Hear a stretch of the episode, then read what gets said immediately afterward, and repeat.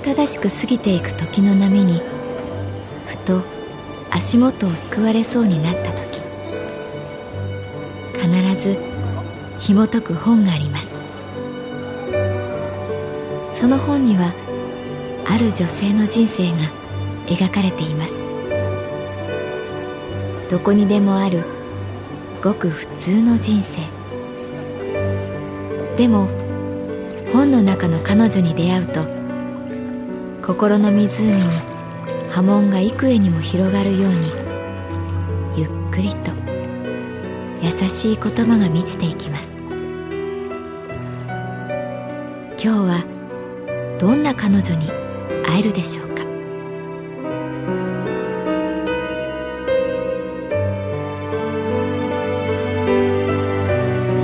サウンドライブラリー。世界に一つだけの本。朗読は私木村多江がお送りいたします。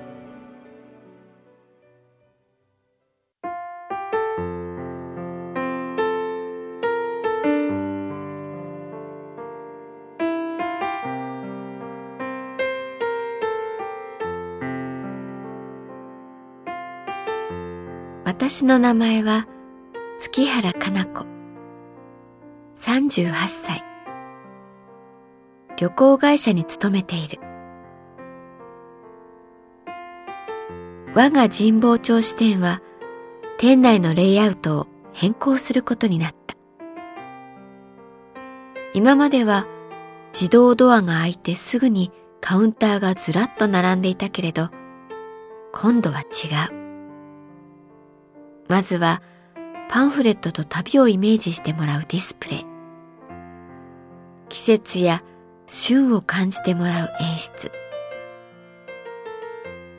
あー、旅に出たいなーと思って番号札を取る。そしてカウンターへ。私たちの仕事はね、単にチケットを代行して取る手配師じゃないんだ。本当に大事なものはお金で買えない。例えば、思い出。旅は100人いたら100通りの思い出を用意してくれるんだ。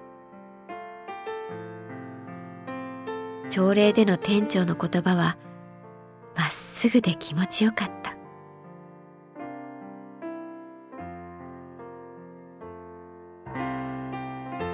出張の手配やビジネス案件は別のカウンターを設けた。経費削減の折、レイアウト変更は社員で行うことになった。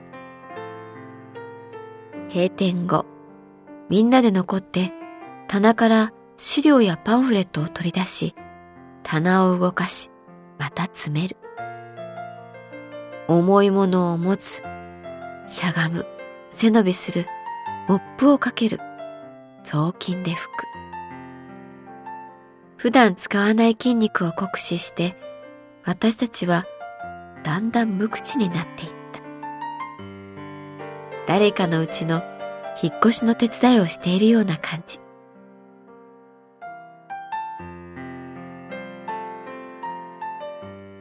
月原さん、お腹着きましたね。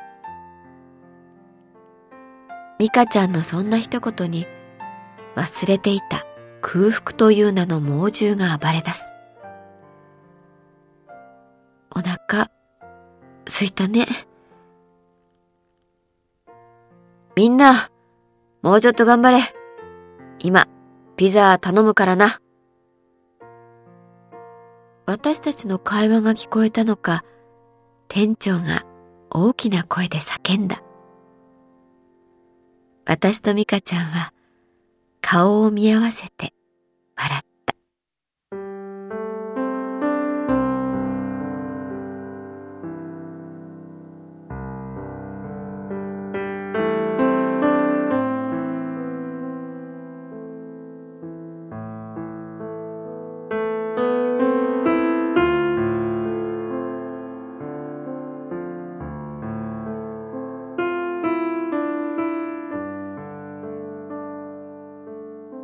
引っ越しといえば、今のマンションに移ってきた時のことを思い出す。二人の男の人が雨の中、新しい部屋に荷物を運ぶ。一人はかなりな年配で大貫さんと呼ばれていた。もう一人は茶髪の若者で耳と鼻の右側にピアスを開けていた。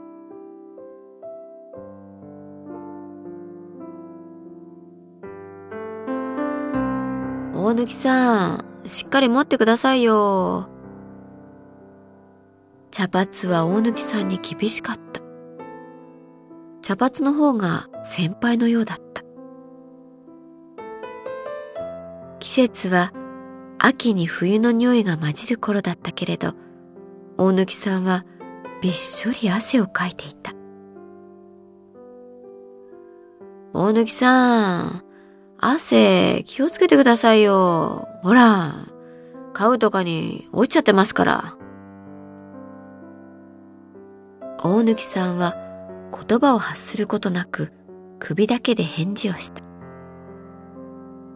二人とも靴はボロボロ、かかとは踏まれて沈みそうな小舟に見えた。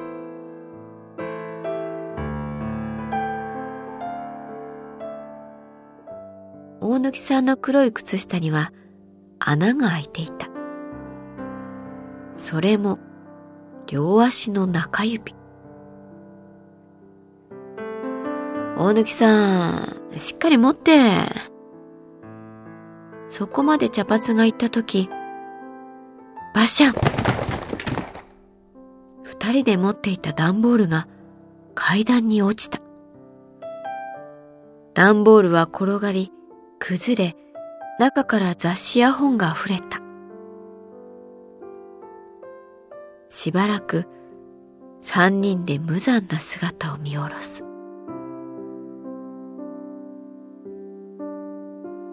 すみません。茶髪が謝った。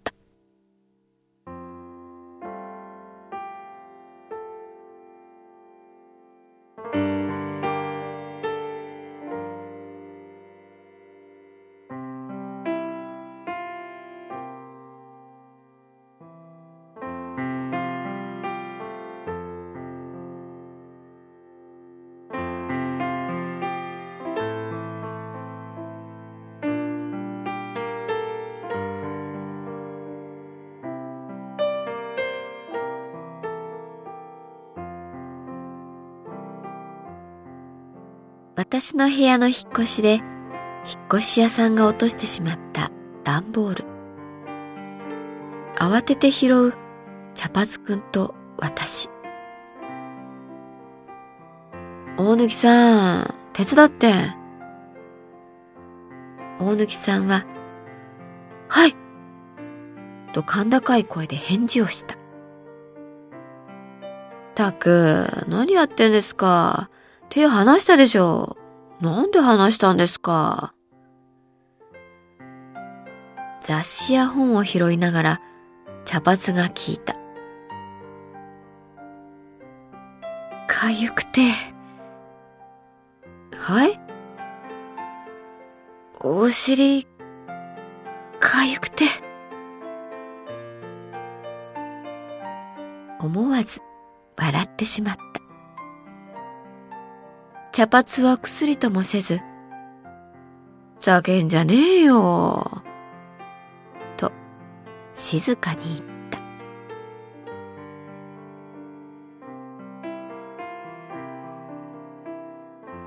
荷物を運び終わった後、サインもらえますか？と茶髪が伝票を差し出した。濡れちゃった本とか、その、弁償とか、その請求しますか？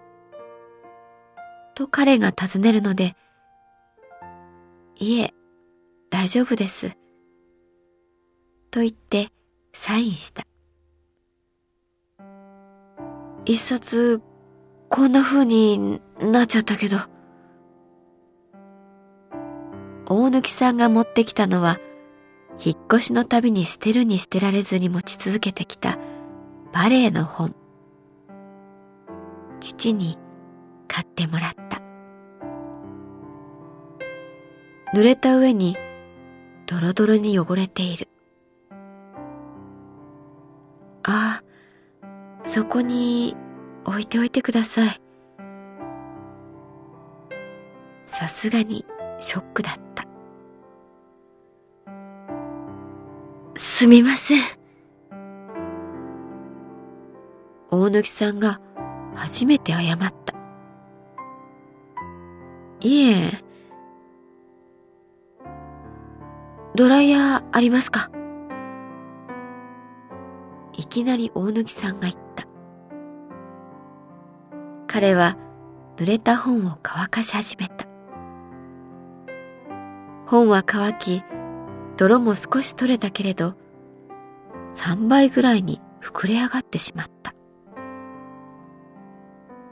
小さなアコーディオンのようになった本を三人で眺めた。なんだか笑えてきた。すみません。また、大貫さんが謝った。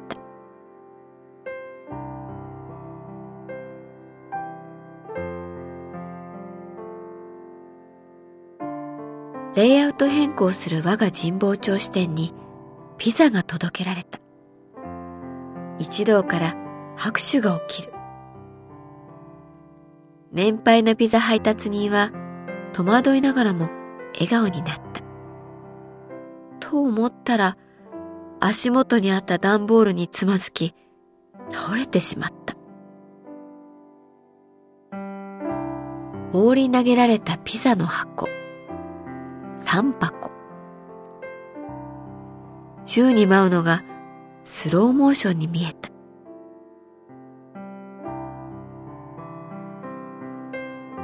開けてみて、みんなで大笑い。ぐしゃぐしゃ。胃袋の中に入れば一緒ですから。店長が言っ